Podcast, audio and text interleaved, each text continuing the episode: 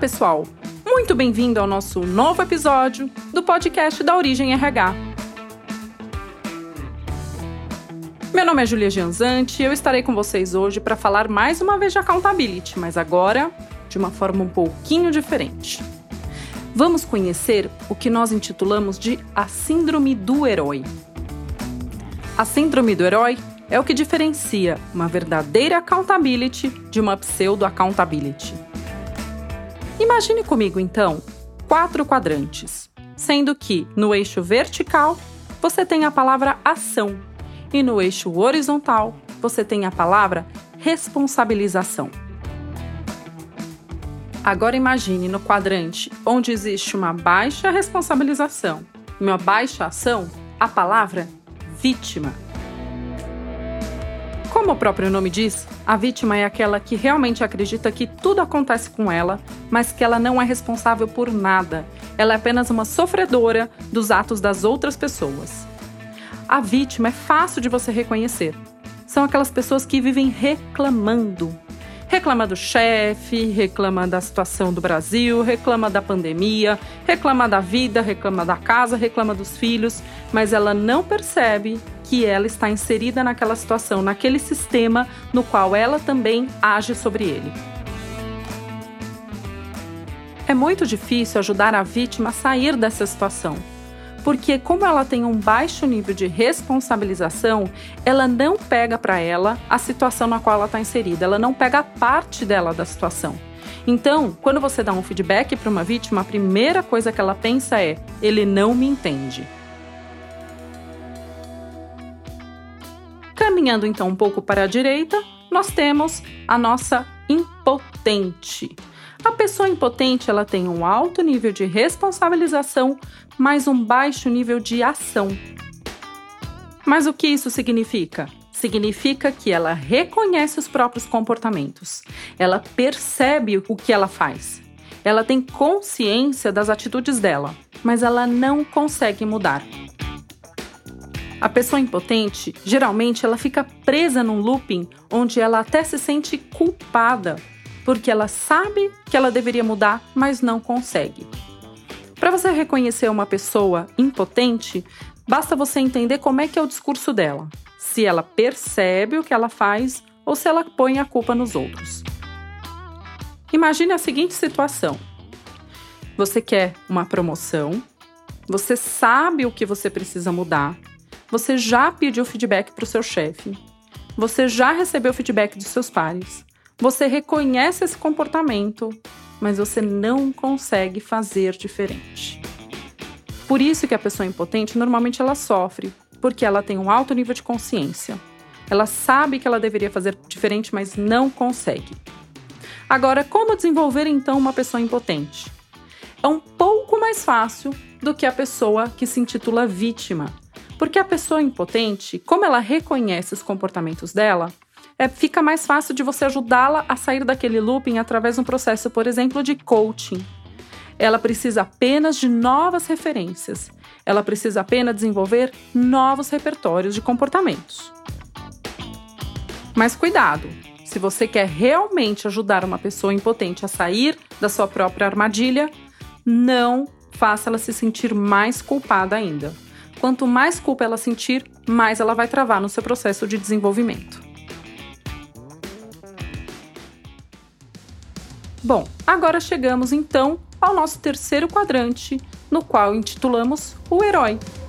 No quadrante onde existe um alto nível de ação e um baixo nível de responsabilização, é onde a gente encontra aquelas pessoas que se intitulam protagonistas, mas quando você realmente convida ela a olhar para si mesmo, ela não dá conta. O herói, ele tende a trazer soluções, ele tende a contribuir bastante com o time, porque ele faz a coisa acontecer.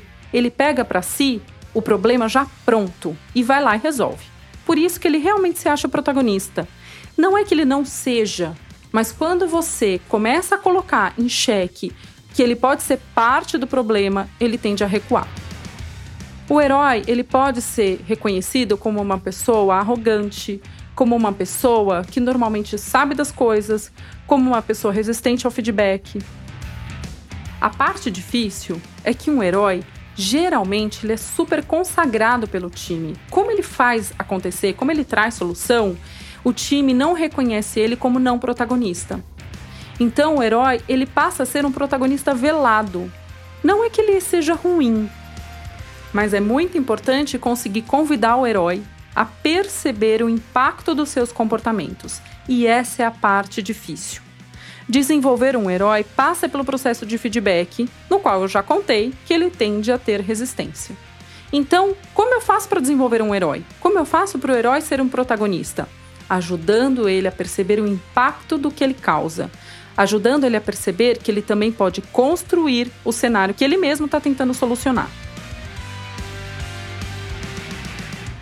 Fim, nós temos o nosso protagonista no quadrante no qual a gente tem alto nível de responsabilização e um alto nível de ação.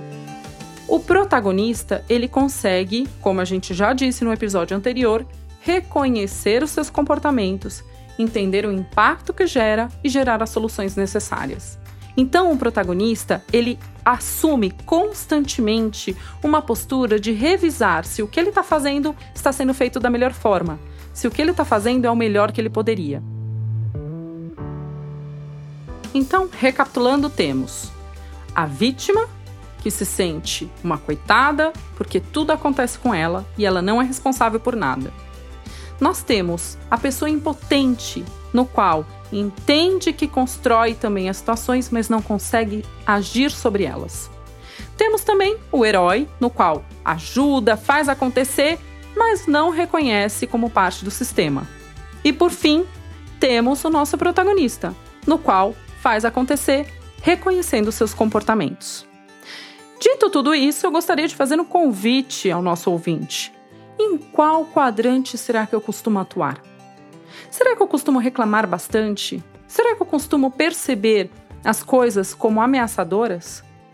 Ou será que eu me sinto preso nas minhas próprias atitudes? Será que eu não consigo encontrar alternativas para resolver os problemas? Ou então, eu sou a pessoa que resolve todos os problemas, mas nunca a causadora deles. Ou por fim, será que eu realmente reconheço os meus atos, consigo revisitar os meus comportamentos e fazer constantemente essa leitura de como eu posso ser melhor? O mais interessante é que quanto mais eu entendo sobre accountability, mais consciente eu me torno sobre o que eu posso ou não posso fazer, o que eu consigo ou não consigo fazer a respeito das situações. Por isso que no próximo episódio nós vamos conversar sobre as fronteiras da accountability. Até onde eu consigo ir? Quais são os meus limites? Até onde eu posso ir? Quais são as consequências? E se você quiser ser cada vez mais autor da sua vida, não perca o nosso próximo episódio. E não deixe de compartilhar esses materiais com as pessoas que você gostaria de ajudar. Pessoas que você percebe que estão precisando de um pouco mais de conteúdo ou aquele empurrãozinho para serem ainda mais protagonistas de suas próprias vidas. Um abraço e até o nosso próximo episódio.